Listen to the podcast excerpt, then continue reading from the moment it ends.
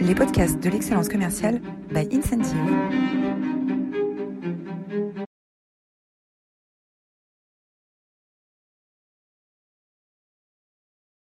Très bien. Bonjour à tous, on va attendre quelques minutes.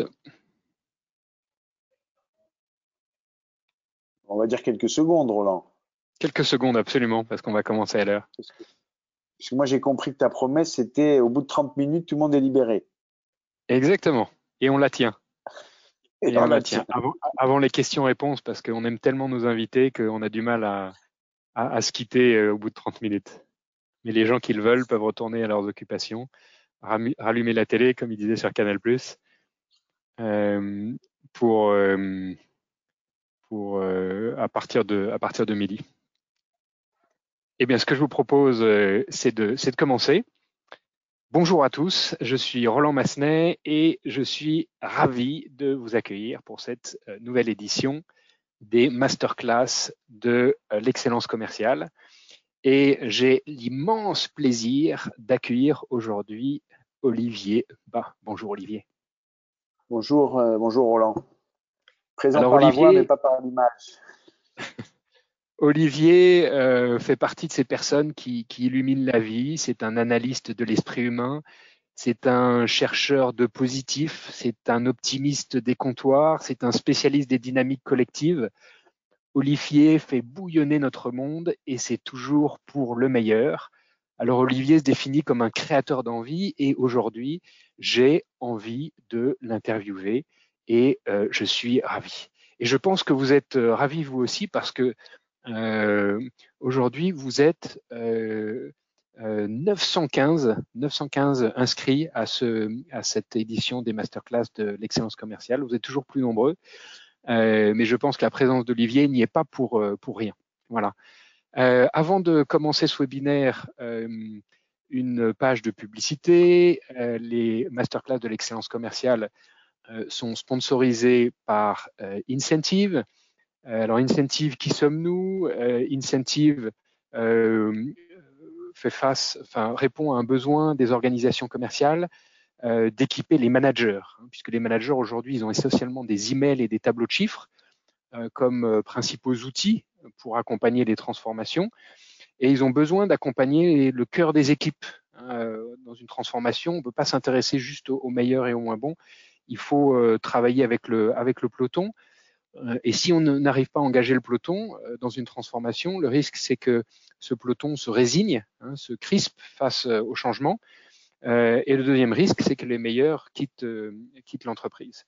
Et donc pour éviter, ces phénomènes, on a créé Incentive comme l'application de change management des équipes commerciales. avec une, ambition, mondiale. Aujourd'hui, on travaille dans plus de 20 pays, on travaille dans neuf langues avec euh, dans des univers euh, très euh, variés, les services financiers, la santé, euh, la grande distribution euh, et, les, technologies. Alors comment Incentive fonctionne? C'est très simple en fonction de, l'enjeu du client. Par exemple, mettre en place un nouveau CRM, c'est ce qu'on est en train de faire euh, chez Orange, 2500 personnes. Euh, euh, lancer un nouveau produit, euh, restructurer euh, euh, une organisation, euh, relancer l'activité après une période euh, compliquée.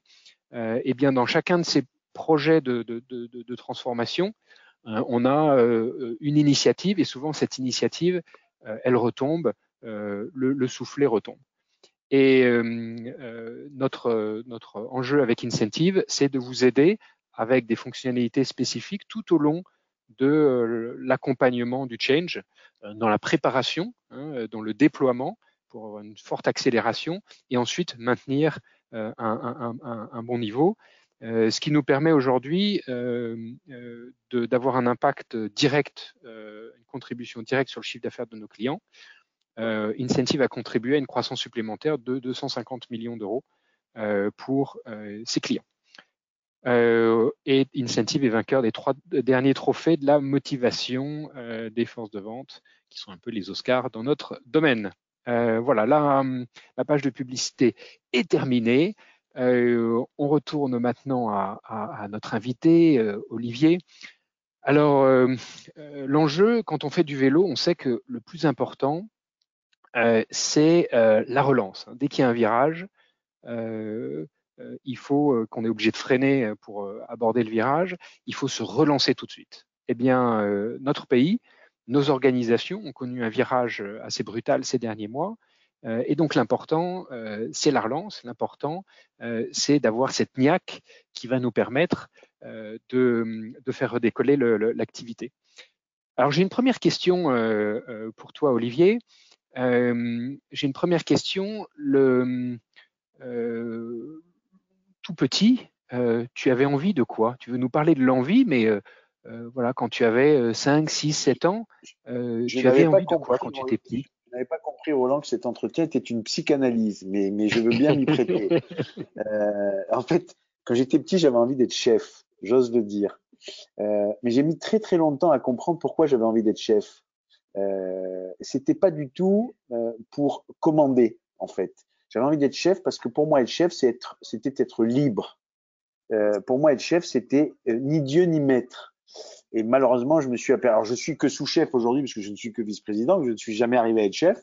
Euh, mais surtout, je me suis aperçu que quand on est chef, on a un dieu et un maître et ça s'appelle le client. Euh, donc voilà. Donc je voulais être chef pour être euh, sans dieu ni maître et je suis sous-chef et j'ai des maîtres. Ça s'appelle des clients. Donc voilà, j'ai raté ma vie, quoi. Hein. en tout cas, aujourd'hui, tu es notre chef à tous, Olivier. Alors moi, quand j'étais petit, on m'a appris que l'envie, c'est un des sept péchés capitaux. Est-ce que tu peux nous aider à comprendre ce que c'est que l'envie? Quelle est le, euh, la différence entre euh, euh, l'envie, le désir, la motivation, le plaisir? Est-ce que tu peux nous aider à, comprendre ce que c'est que l'envie? Oui, rapidement, parce que c'est vrai que ce sont des, des, des, notions qui se mélangent joyeusement et que le, la notion d'envie renvoie au désir, qui souvent est connoté soit sexuellement, euh, soit est connoté en termes de, de, de, de péché, hein, puisque c'est. Et, et, quand j'ai travaillé sur mon sur, sur, ce premier livre, en fait, j'ai regardé tout ce qui était écrit. Je suis tout ce qui était écrit. Je me suis aperçu surtout qu'il y avait une grande différence entre deux notions la notion de motivation que tout le monde connaît et celle d'envie. je vais expliquer la différence très très simplement. En fait, la motivation, c'est-à-dire trouver des motifs d'action, c'est une équation rationnelle qui se mesure de la manière suivante. Je fais un effort. Si en contrepartie de cet effort, j'ai une récompense qui prend des formes très différentes, l'argent toujours, mais pas que, euh, l'intérêt du boulot, euh, le retour positif qu'on me fait, etc. Si cette récompense est proportionnée à mon effort, alors je trouve des motifs d'action. Et donc, ça entretient ma motivation. Et cette équation, elle a une double caractéristique, c'est qu'elle est très individuelle. Euh, les managers qui nous écoutent savent qu'il est très difficile de faire du transfert de motivation. On peut faire du transfert de compétences dans une équipe, faire du transfert de motivation, c'est compliqué. Euh, et puis la deuxième, c'est que c'est une équation rationnelle au sens de l'homo economicus valracien, c'est-à-dire maximisation sous contrainte. Et on sait tous que les gens font un truc extraordinaire, c'est quand ils considèrent que la récompense n'est pas au niveau de l'effort, ils ajustent l'effort au niveau de la récompense, c'est-à-dire qu'ils diminuent leur effort pour remettre leur effort au niveau de la récompense qu'ils ont. Donc c'est rationnel individuel. Or, une équipe, c'est pas que du rationnel et c'est bien évidemment pas individuel. Et donc, je me suis intéressé à cette notion d'envie qui est drivée par un autre moteur qui est le moteur des émotions. En fait, ce sont nos émotions qui sont l'oxygène de, notre, de notre envie. Euh, la satisfaction, la fierté, euh, euh le, le, la confiance qu'on a dans les autres. Donc, toutes ces émotions qui vont alimenter un autre moteur qui est un moteur émotionnel euh, et qui fait l'envie et qui est très collectif parce que là, c'est fantastique. Quand il y a de l'envie chez un collaborateur lié à son état émotionnel, ça se propage dans l'équipe beaucoup plus facilement que la motivation. Donc voilà la différence entre envie et euh, motivation. D'accord, c'est très clair, c'est très clair. Merci. Euh, alors euh, aujourd'hui, on se dit que quand on est en crise, quand on est en guerre, on a, plus, on a, plus le temps de s'intéresser aux petits bobos de chacun. Est-ce qu'on est en crise? Est-ce qu'on est en guerre en ce moment, euh, Olivier? Alors, oui, on est en crise. Euh, et je ne parle pas de la crise sanitaire, hein, je parle de la crise économique qui est devant nous. Hein. Tu disais un, truc très juste, Roland. Euh, le, le, les situations de crise, c'est comme les courses automobiles. Il faut freiner au dernier moment quand le virage arrive et, accélérer le plus rapidement. Donc oui, nous sommes en crise. En tout cas, la crise est devant nous, elle est économique. Et la vraie question, c'est la question de la relance, effectivement. Alors effectivement, on peut se dire, mais quand on est face à une crise et qu'on doit relancer, on ne va pas s'intéresser aux petits bobos des uns et des autres. Merci à tout le monde d'être sur le pont et au combat. On a autre chose à foutre que d'écouter euh, les lamentations des uns et des autres. C'est vrai. Sauf que lorsque nous sommes en crise, il se passe un truc, c'est que euh, notre limbique, euh, hein, notre limbique dans notre cerveau, c'est la, zone du cerveau dans laquelle est pluguée nos émotions. notre limbique va faire une OPA inamicale à, sur notre cortex. Notre cortex, c'est la base de nos, de, nos, de nos fonctions cognitives rationnelles la réflexion, euh, l'analyse. Donc, notre limbique fait une OPA inamicale sur notre cortex. Et j'emprunte cette phrase qui n'est pas de moi à, quelqu'un que certains connaissent, qui est Michael euh, Aguilar, que j'aime beaucoup. Euh, et donc, ça veut dire quoi? Ça veut dire que nous sommes envahis par nos émotions. et que l'émotionnel prend le pas sur le rationnel. Mais c'est un émotionnel négatif. C'est un émotionnel négatif. C'est la peur de ce qui va arriver. Euh, euh, c'est la crainte de ce qu'on va devenir, euh, c'est la colère, le sentiment que l'effort n'est pas équitablement partagé, que certains doivent faire beaucoup d'efforts dans cette relance et d'autres beaucoup moins. Et comme vous avez compris que l'envie est générée par des émotions positives, bah forcément, si je suis dans un bain d'émotions négatives, ça va annihiler mon envie et donc l'énergie qui va qui va avec. Puis il y a un autre sujet, par, par, rapport à la crise, c'est la confiance. On le sait bien, on le voit bien en économie. On est dans une crise de, de confiance. Euh, 50 euh, milliards d'euros qui ont été épargnés. Euh, C'est-à-dire que le pouvoir d'achat, il s'est transformé en épargne de, précaution. Pourquoi? Parce que les gens n'ont pas confiance. C'est la même chose dans les équipes. Et il y, a, y, a, un précepte militaire euh, que j'aime beaucoup. Je suis issu d'une grande famille de, militaires. Hein, c'est pour ça que euh, euh, il y a un précepte militaire que moi j'adore qui dit quand tu n'as pas confiance dans ce qui est en face de toi, il faut que tu aies confiance en ceux qui sont à côté de toi. Et donc, dans ces périodes, il faut restaurer du climat émotionnel positif pour régénérer de l'envie et il faut recréer de la confiance dans l'équipe parce que ça va donner cette force au collectif de se projeter dans cet inconnu qui peut faire un petit peu peur. D'accord. Eh bien, euh, on va essayer d'avoir confiance. En tout cas, on a confiance euh, dans, tous les participants des, euh, des masterclass de, de l'excellence commerciale. alors, est-ce que tu peux nous dire comment est-ce qu'en tant que directeur commercial, en tant que manager commercial, comment est-ce que sur le terrain, on peut maintenir le moral des équipes quand toutes les, nouvelles mauvaises s'accumulent les unes après les autres c'est vachement important. Moi, j'ai une, euh, conviction euh, liée à ma longue expérience. J'ai 56 balais, hein, j'ai quelques heures de vol. Euh, la photo ne le montre pas parce que tu as, sorti une vieille photo et je t'en remercie. C'est pour ça que vous ne me voyez pas d'ailleurs. Je, me suis dit, je, je, je, ne supporte pas la comparaison avec ma photo. C'est pour ça que je suis caché derrière la photo.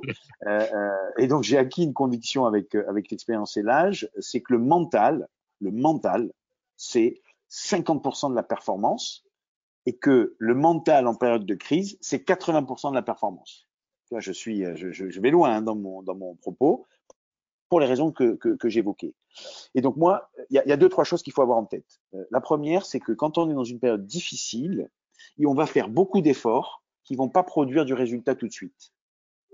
Euh, et c'est normal parce que les choses sont difficiles. Les ventes ne vont pas se faire tout de suite, les négociations seront beaucoup plus longues, euh, les closings euh, euh, mettront un temps fou avant d'arriver. Il est indispensable de valoriser l'effort plus que le résultat. Je vais prendre, tu, tu, tu prenais l'image du cycliste tout à l'heure, mais je vais prendre une autre image de, de, de, cycliste. Et puis on a vu des cyclistes hein, que, que, tu montrais dans ton schéma. Je, je, je, tu fais un contre-la-montre je suis sur mon vélo et je pédale comme un malade. J'ai mon directeur sportif qui lui est tranquillement dans sa bagnole, hein, au passage, climatisé, euh, et qui me voit pédaler. S'il me dit euh, tu es en retard, tu es en retard, tu es en retard par rapport au résultat, c'est-à-dire au temps du contre-la-montre, parce que lui il a les temps intermédiaires des autres, qu'est-ce que je vais faire au bout d'un moment? Vais, je vais arrêter de pédaler. Je vais faire semblant de pédaler puisque en fait, on me parle du résultat que je n'arrive pas à, obtenir. Mais s'il me parle de l'effort que je fais et qu'il me dit, mais super, continue ton effort, tu vas y arriver, ben, bien évidemment, je vais en mettre un peu plus sur la pédale. Sauf que dans les périodes de crise, on est totalement focusé sur le résultat. Pourquoi? Parce qu'on sait qu'il est difficile à obtenir, euh, que souvent on va nous fixer des objectifs très ambitieux par rapport à la période. Et en tant que manager, on va passer notre temps à parler du résultat et pas assez de l'effort produit par les équipes pour l'obtenir et donc on risque d'obtenir cet effet je lève je lève le pied je lève le pied comme comme le cycliste. Ça c'est la première chose. Et la deuxième, dans ces périodes, quand on est manager, on peut être atteint par par par une maladie qui s'appelle l'hésitation. Euh, c'est-à-dire que je vais piétiner, hésiter, je sais pas, est-ce que je prends A ou B, euh, parce que c'est incertain. J'ai inventé une formule hein, qui, a, fait mon succès sur les réseaux sociaux, parce que j'ai fait plus de 5 millions de vues, qui est demi-décision égale bordel au carré. Demi-décision égale bordel au carré. Et dans ces périodes, inconsciemment, parce qu'on a un peu de crainte, même les, y compris les managers, on va prendre des demi-décisions. Ah, on va essayer de faire un peu de A et un peu de B et eh bien, quand on fait un peu de A et un peu de B, on fait mal A et mal B. Euh, et donc, il faut trancher, il faut prendre des décisions, parce que c'est ça qu'attendent les équipes. C'est un cap clair et c'est une volonté qui est affirmée dans la manière de, de, de, de poser une décision sur la table. Donc, voilà deux choses qui permettent de, réembarquer les équipes, de, faire de la relance dans ces périodes-là. Et alors, je, je, rebondis sur ce que tu disais tout à l'heure sur les objectifs. Euh, euh, il y, a une vraie question qui se pose dans beaucoup d'organisations, c'est est-ce qu'il faut revoir les objectifs? Parce qu'on sait que l'environnement est, est, euh, est, bouleversé. Euh, est-ce qu'il faut maintenir les objectifs de l'année? Est-ce qu'il faut les changer avec tout l'impact que ça a sur les variables des commerciaux? Et je suis sûr qu'il y a beaucoup de gens qui nous écoutent qui, sont, qui se posent la question aujourd'hui. pour, pour vraiment donner envie, à ton avis, il faut changer les objectifs ou pas? C'est toujours le même, le même, le même sujet, c'est que tu cours après un objectif uniquement si tu sais que tu peux l'atteindre. Euh, euh, c'est particulièrement vrai chez les commerciaux. C'est-à-dire que, euh, grosso modo, si mon score perso c'est 1m40 au saut en hauteur et qu'on me met une barre à 1m45, j'ai vraiment envie de la tenter. Si tu me mets une, barre à 1m80 sans déconner, je vais, je, vais la faire la course langues, mais bon. Hein. Et donc le vrai sujet, il est là c'est que si on sent bien que ces, objectifs sont inatteignables, ils ont un risque de démotivation. Alors là, on est vraiment sur la démotivation, hein, euh, euh, c'est-à-dire euh, récompense fort, hein, et donc je ne vais pas me lancer. mais en même temps, il faut mettre de la tension dans le système. donc il ne faut pas rebasser trop bas. Et donc c'est très compliqué, mais moi je pense qu'il faut accepter parfois de les rebaisser, euh, mais pas de manière drastique, mais pour continuer à, montrer quelque chose qui est impossible, réalisable, versus une, ambition utopique. Voilà. D'accord. On a, on a euh, certains clients qui ont fait un, entre-deux, c'est-à-dire qu'ils ont gardé leurs objectifs euh, collectifs, mais ils remettent des objectifs opérationnels par équipe plus, plus atteignables. Euh, pour, Ça peut être un euh, mixte, effectivement. Euh, Parce qu'il y a des enjeux financiers. Hein. Quand on bouge les objectifs, on bouge aussi ah, les, variables. Et, oui, je suis d'accord avec toi, mais, mais c'est de la demi-décision. Excuse-moi, ça c'est de la demi-décision. si tu as un objectif dont tu sais pertinemment que tu ne l'obtiendras pas, mais que tu ne veux pas le changer parce qu'il y a des variables trucs et que tu le laisses, ça s'appelle une demi-décision. Et à l'arrivée, ça te fera un bordel au carré. Un parce que les commerciaux auront couru, ils auront couru très très vite, très fort ils auront eu l'impression d'avoir surperformé par rapport au champ des possibles, et tu leur as dit, ben non, non, non, personne passe à la caisse parce qu'on n'a pas atteint les objectifs. Donc tout le monde savait qu'ils étaient inatteignables. Et tu as fait un bordel au carré. Donc, euh... Euh, finalement, euh, tu nous parles d'envie. On entend énormément parler, surtout en ce moment, de management bienveillant, de symétrie des attentions. Alors moi, j'ai repéré une, phrase dans ton bouquin qui est. Euh... Ah bah, c'est super, il y a eu au moins un lecteur. Roland Massenet a lu mon bouquin. euh, les communicants sont devenus les fabricants de prêt-à-penser. Alors, euh, on entend beaucoup parler communicants, euh, le management bienveillant, la symétrie des attentions. Euh, alors déjà, ça prouve que les meilleurs communicants sont aussi capables d'autodérision quand tu dis ça. Euh, euh, moi, j'observe qu'il y a des héros actuels comme euh, Steve Jobs, comme Elon Musk, qui sont connus pour leur dureté, pour leur manque d'empathie, qui sont pas du tout dans le modèle de management bienveillant, et pourtant on les porte au nu et ils ont un succès extraordinaire. Donc, le management bienveillant, est-ce que finalement c'est utile? Est-ce que dans, dans l'environnement actuel, c'est pas perdre en efficacité Ouais, c'est alors deux trois petites choses. Je m'arrêtais juste sur sur Musk et, Jobs. ils peuvent se le permettre parce qu'ils sont tellement visionnaires que tu ne les aimes pas, mais tu suis leur vision tellement elle est, elle est forte. Donc, euh, il faut comprendre aussi que quand tu as une vision aussi puissante et aussi forte que des gens comme ça, même si tu es un, un, tu as un sale caractère et que tu es extrêmement, euh, euh, euh si ce n'est malveillant, en tout cas, tu bouscules les équipes, les gens le supportent parce qu'ils ont envie d'être, de suivre cette vision. Donc ça, c'est la première chose qu'il faut avoir en tête. On va, tous se dire qu'on est des visionnaires et donc on a le droit de d'arrêter d'être bienveillant. Hein. je suis pas un visionnaire et, et, donc voilà. Donc c'est pas donné à tout le monde.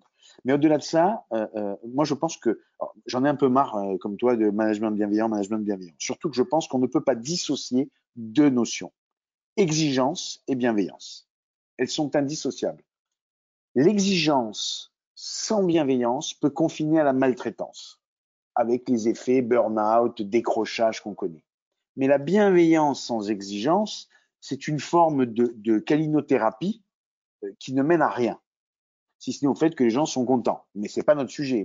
Tu vois que le sous-titre de mon bouquin, euh, c'est comment l'enthousiasme stimule la performance. Moi, mon sujet, c'est la performance. Euh, et donc, moi, je crois beaucoup au mariage des deux. je crois qu'il faut, et que plus on est exigeant, avec bienveillance, c'est-à-dire avec les bons mots pour le dire, avec la volonté de faire progresser l'autre. L'exigence, c'est pas de, de, de, lui faire la démonstration qu'il n'arrive pas à atteindre ses objectifs, c'est de l'aider à atteindre ses objectifs. Euh, l'exigence pour moi.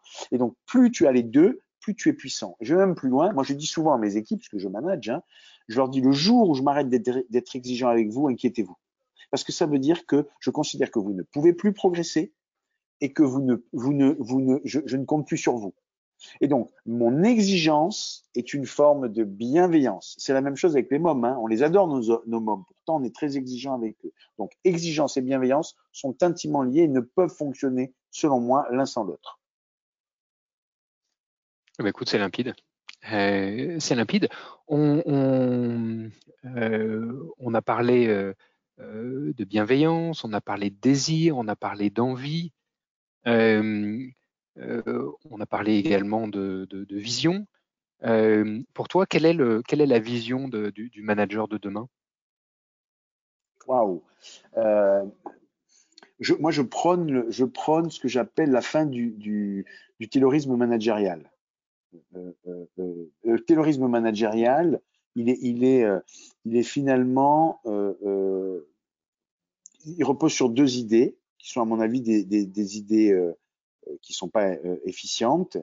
Euh, la première idée du, du, du taylorisme managérial, comment je vais le dire, c'est que c'est que le process, l'organisation, les outils sont aussi importants que les hommes. Hmm. et, et, pour certains, ils sont plus importants que les hommes. Moi, je ne le crois pas. Je ne le crois pas parce que tu sais, je, je, toutes les boîtes ont la même stratégie. Toutes les entreprises ont la même stratégie. Je vais te la résumer.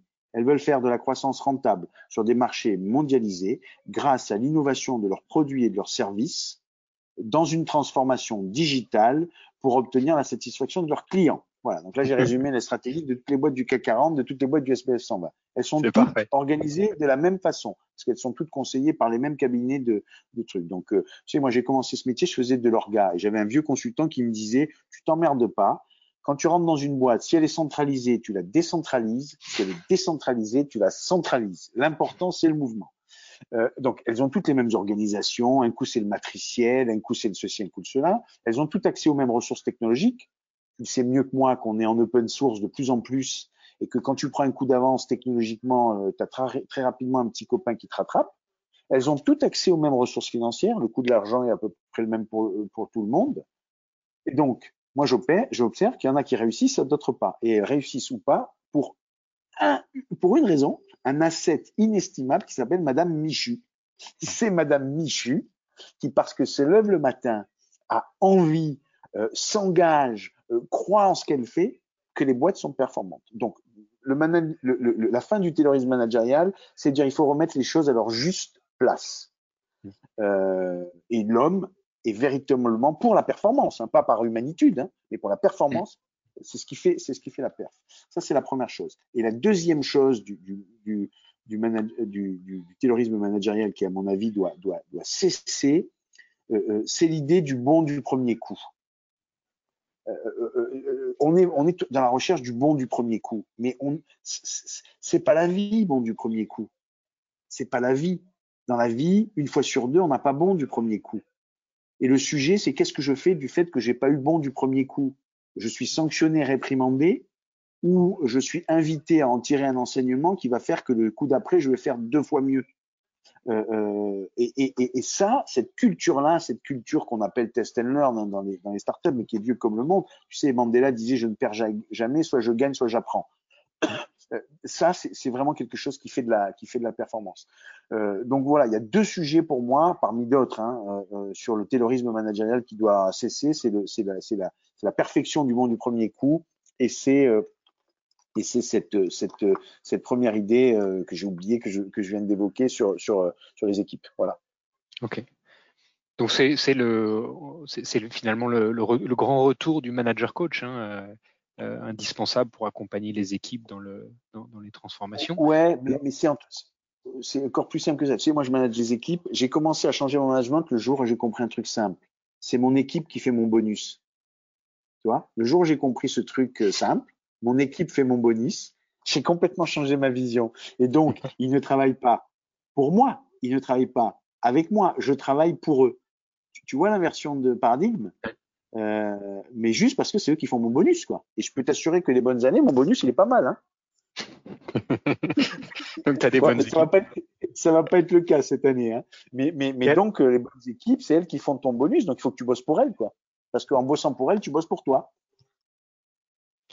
Et alors, pour, euh, pour conclure, parce que la demi-heure arrive, euh, c'est quoi tes trois secrets de management euh, en ce moment avec, avec tes équipes et quels conseils, quels sont les trois conseils hyper concrets que tu peux donner aux directeurs commerciaux, aux managers commerciaux qui nous écoutent qui nous écoutent? Waouh, c'est toujours c'est toujours un exercice difficile les trois les trois exercices les trois trucs très concrets mais je sais pas si j'en ai trois mais il y en a un premier qui me semble être vachement important c'est que dans ces périodes-là on confond deux choses on confond ce qui nous préoccupe et ce qui doit nous occuper. Et c'est pas tout à fait la même chose. Euh, parce que souvent, les choses qui nous préoccupent, j'ai pas, je peux pas agir dessus.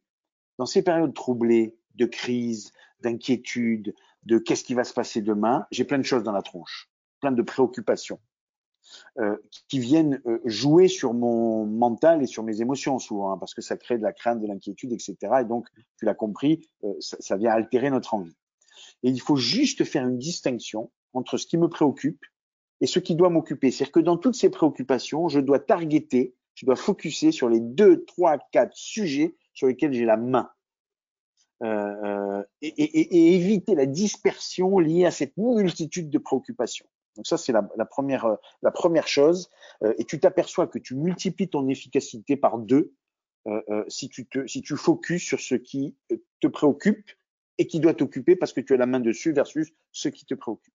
Et c'est la même chose avec tes équipes. Que moi, je travaille avec mes équipes en ce moment. Je fais beaucoup de euh, dites-moi ce que vous avez dans la tronche. Les mecs te racontent plein de choses. Enfin, c'est plutôt des filles chez moi. Te racontent plein de choses. Puis tu leur dis écoutez, maintenant faites le tri là-dedans. Dites-moi les deux trois sujets sur lesquels vous avez la main et foncez quoi. Parce que les autres, voilà.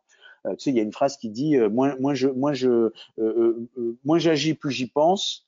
non, pardon. plus je, plus j'y pense, moins j'agis. Plus j'agis, moins j'y pense. Donc voilà, ça c'est la première chose. La deuxième, c'est que je crois à l'autoprophétie. Je suis un, fervent défenseur de l'autoprophétie. Et j'ai inventé une formule qui s'appelle chiche et chouette. C'est une grande formule de, de, de, de management. J'ai mis des années d'études pour trouver cette formule. Chiche et chouette, ça dit deux choses. Ça dit chiche, on va le faire. Il se passe un truc extraordinaire, c'est que notre cerveau fonctionne d'une certaine façon. Nos émotions et, notre mémoire sont tous les deux à côté dans notre limbique.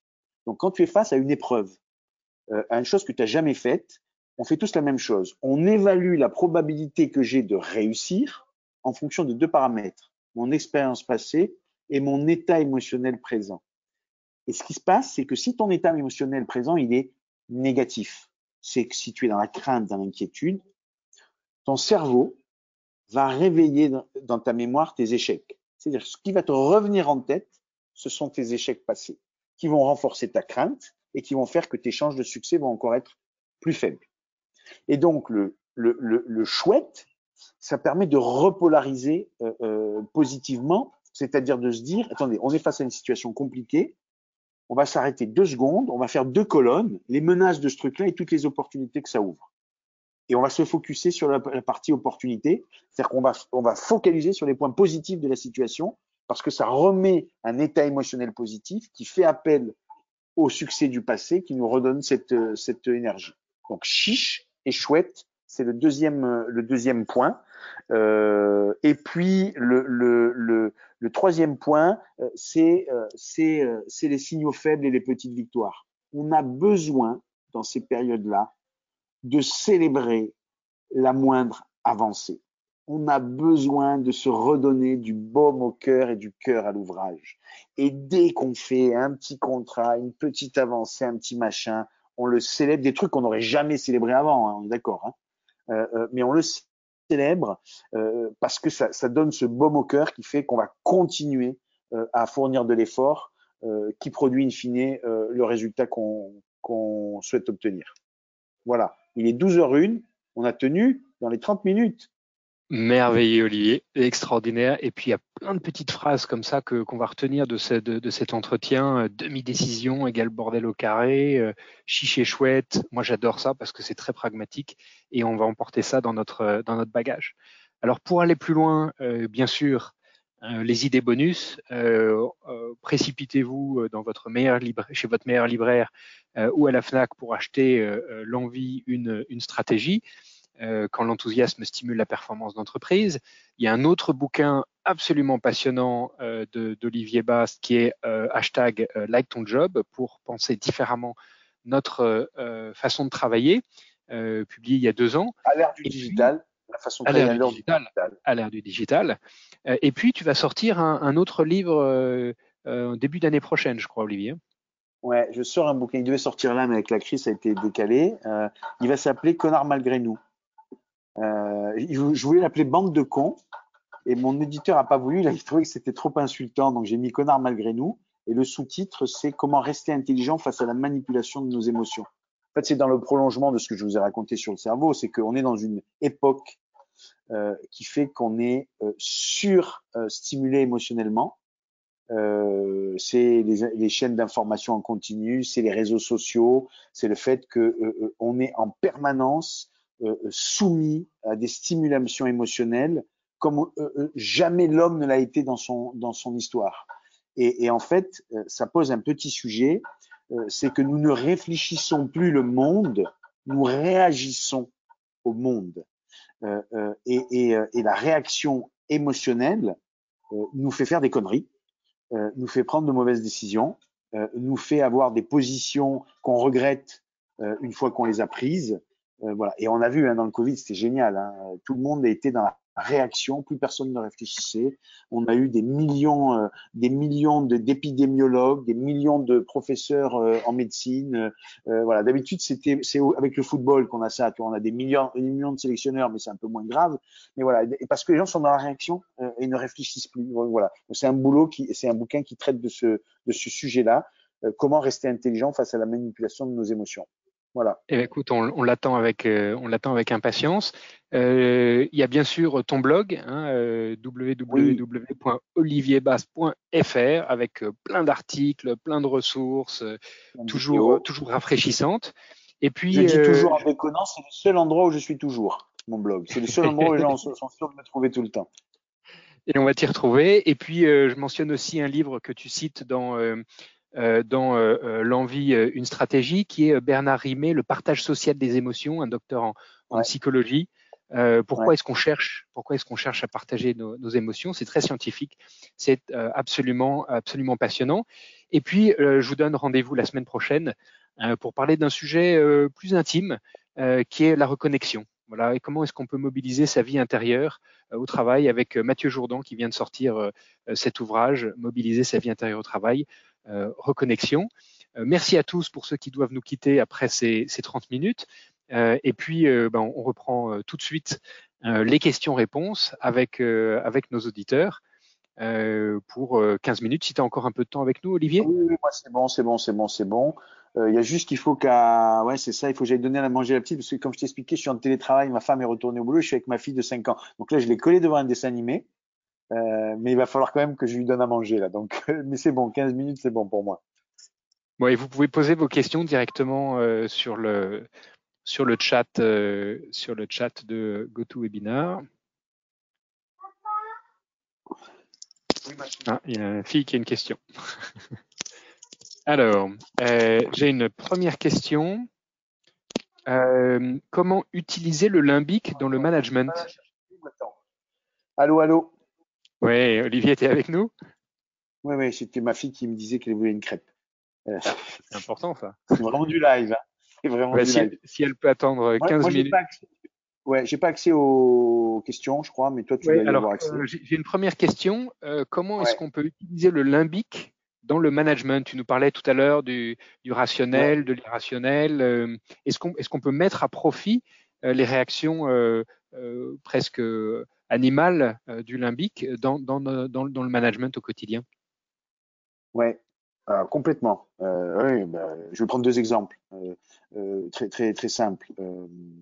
Le premier exemple, euh, il faut comprendre un truc, c'est que les émotions, c'est un mélange de cognitif, neurologique dans le limbique et biologique, d'accord? C'est-à-dire que je vois quelque chose, dans mon cerveau, j'ai une glande qui s'appelle l'amygdale, hein, mise à mal, mise à bien, positif, négatif, de mes valeurs ou de mes buts, je, passe rapidement. Donc par exemple, si je suis face à une situation et je considère, euh, donc je la vois ou je l'entends, elle active mon amygdale dans mon limbique, mise à mal de ma valeur sécurité, sentiment de danger, ça génère la peur. D'accord?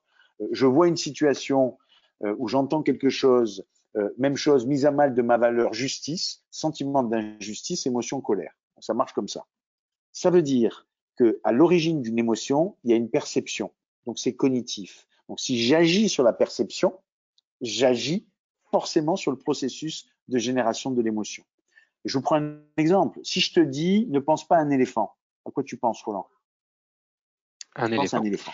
Je viens de te dire, ne pense pas à un éléphant. Et donc, on a un petit problème, c'est que notre cerveau fonctionne de la manière suivante. Je te dis quelque chose, une négation, tu vas imaginer la négation et tu vas essayer de sortir la négation de ta tête. Trop tard, elle est dans ton cerveau. Quand je te dis, nous ne sommes pas en danger, le mot danger t'effraie. Quand je te dis, ne sois pas inquiet, le mot inquiet t'inquiète. Parce que tu l'as en tête et ensuite tu le fait de cerveau. Et donc, première chose, pour jouer sur ce limbique, les gens qui sont puisés dans un univers de ce que j'appelle des mots barbelés, euh, euh, ça joue sur cet état d'esprit.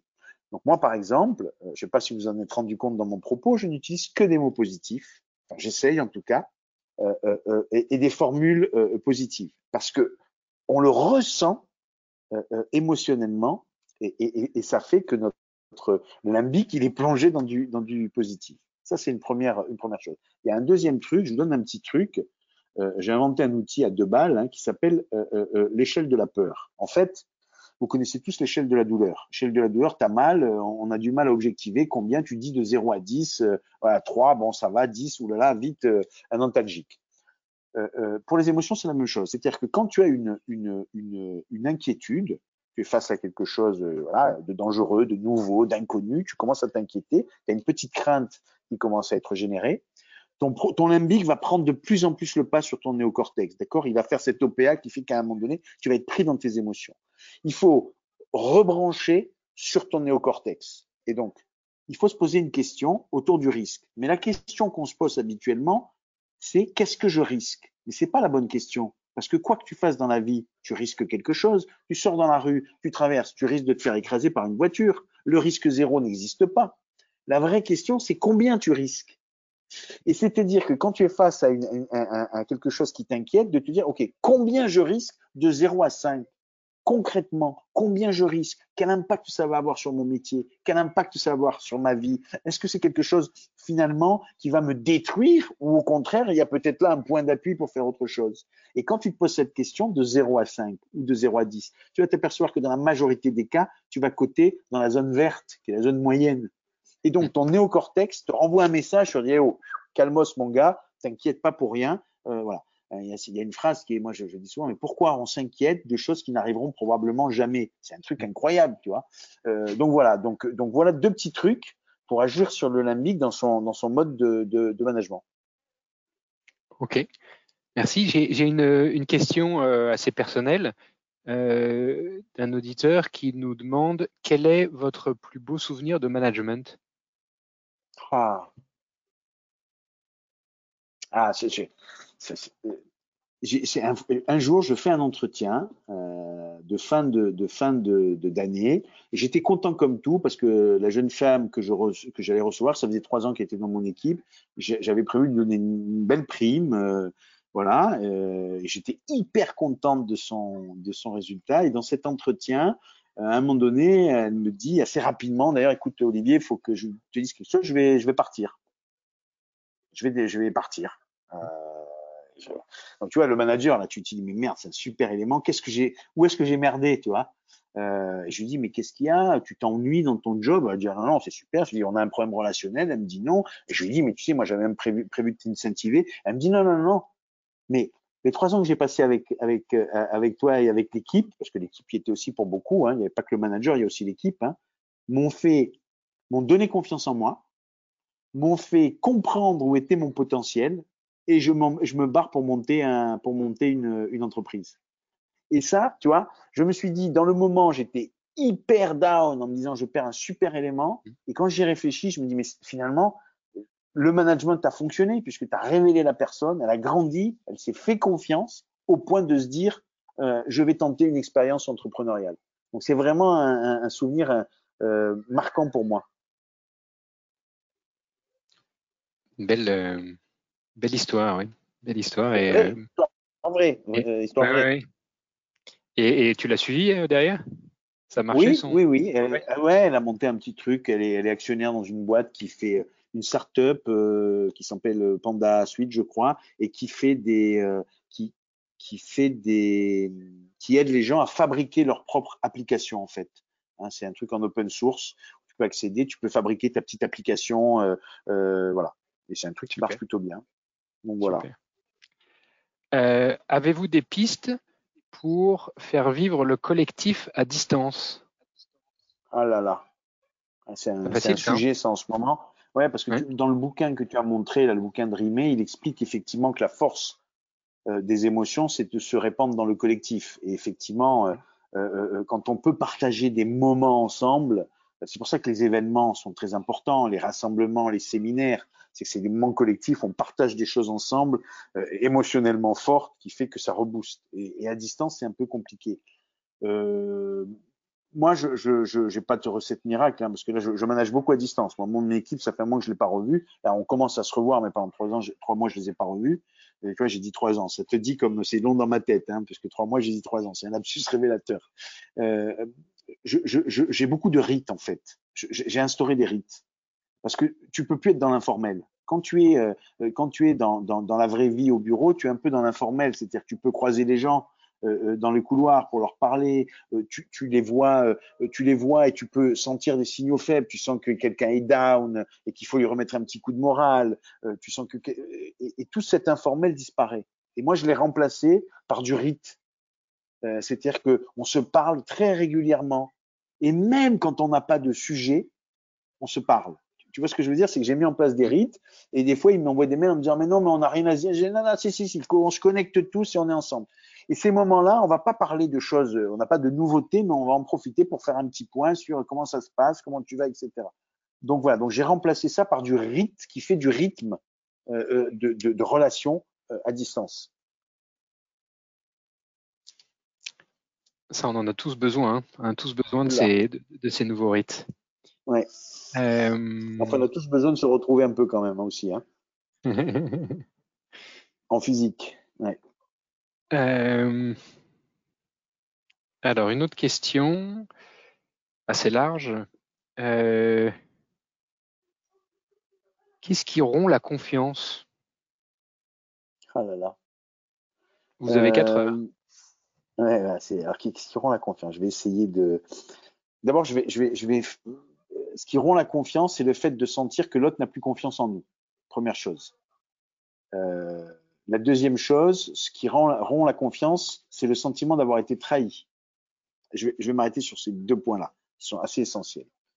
Euh, si tu as le sentiment d'avoir été trahi par quelqu'un qui, qui tu avais confiance, euh, tu as un sentiment d'injustice. Ce sentiment d'injustice te met dans une, une, relation de colère par rapport à l'autre, tu n'as plus confiance en lui. Et donc le vrai sujet, c'est comment j'arrive à restaurer ça. Et en fait, c'est un sujet indémerdable. Pourquoi? Parce que quand quelqu'un t'a trahi, et donc tu n'as plus confiance, tu es en colère, la seule façon de restaurer ça, c'est d'aller demander à l'autre, euh, euh, c'est d'aller demander à l'autre de réparer le préjudice qui t'a causé. Sauf que tu peux pas faire ça. Parce que quand tu considères être trahi, tu dis c'est quand même pas à moi d'aller voir l'autre et de lui dire merci de réparer le préjudice. Euh, et donc tu ne fais jamais cette démarche d'aller vers l'autre pour dire merci de réparer le préjudice, sachant que parfois le préjudice il est involontaire et il est inconscient chez l'autre. Et donc d'ailleurs dans 80% des cas il est involontaire ou inconscient. Donc s'installe une non-confiance d'une fait de ce qu'on va appeler une trahison ou, une injustice euh, et qui n'est pas réparé parce que celui qui a été euh, euh, blessé, qui a, dont la, la, confiance a été trahie, ne fait pas la démarche d'aller demander réparation. Ça, c'est la première chose. Et donc, moi, je te dire, quand je suis blessé, quand je sens avoir été trahi, je décroche mon téléphone, je vais voir l'argent et je leur dis, écoute, là, on a un problème, explique-moi. Moi, j'ai besoin que tu répares ce que tu as commis, donc j'ai besoin de comprendre ce qui s'est passé. Deuxième chose, c'est que tu le sais certainement, tu le sais certainement, hop, tu le sais certainement, c'est que, excuse-moi, hein. voilà, euh, tu le sais certainement, c'est que, ah, mais pourquoi ça ne, voilà, euh, c'est mon téléphone euh, fixe. en fait, la capacité que j'ai à faire confiance aux autres dépend de la capacité que j'ai à me faire confiance. c'est très lié. et donc, souvent, quand je ne fais plus confiance aux autres, c'est qu'il s'est passé quelque chose qui fait que je ne me fais plus confiance à moi-même. Donc souvent, il faut aller chercher la solution, non pas chez l'autre, non pas chez l'autre, mais chez soi-même, en disant mais merde, qu'est-ce qui s'est passé qui fait qu'à un moment donné, je ne lui donne plus ma confiance? C'est que j'ai quelque part un, manque de confiance en moi sur ce sur ce sujet-là. Euh, et, et, et, et, donc, il faut d'abord chercher en soi les raisons qui fait que je ne donne plus confiance euh, en l'autre. Voilà, deux petits trucs rapidos euh, mais c'est là, je, là, je pourrais me mettre en mode coaching sur ce sujet-là et en parler pendant des heures parce que c'est un, un, vrai sujet la confiance. Hein. Euh, c'est un vrai sujet et surtout en ce moment euh, quand on doit gérer ces, ces, tensions, euh, ces tensions internes. Et alors je finirai par euh, une, une, dernière question dans ton bouquin hashtag Light on Job. Ouais. le chapitre 8, il s'appelle Vive la décontraction digitale. Est-ce que en, en deux, deux, trois phrases, tu peux nous dire ce que, ce que tu entends par là et pour nous laisser sur une note, une note positive? Deux trucs. Tu sais quelle est la phrase la plus répandue dans les entreprises avant le Covid? Est-ce que tu as lu mon mail? C'est extraordinaire. Moi, j'ai assisté à des situations où les gens rentrent dans un ascenseur, ils sont au zéro, ils vont faire 11 étages ensemble. Il y en a un qui, dit à l'autre, t'as lu mon mail? Et l'autre qui dit, oui, je vais te répondre. Et là, tu te dis, mais on est dans un monde de malades. Plutôt que de se parler, il se dit. Euh, et donc, première chose, c'est que, en fait, le, le, le, mail est une fantastique machine pour, pour mettre l'autre à distance. En fait, comme on est dans une course contre la montre, tous qu'on court comme des maboules, l'autre est un bouffeur de temps.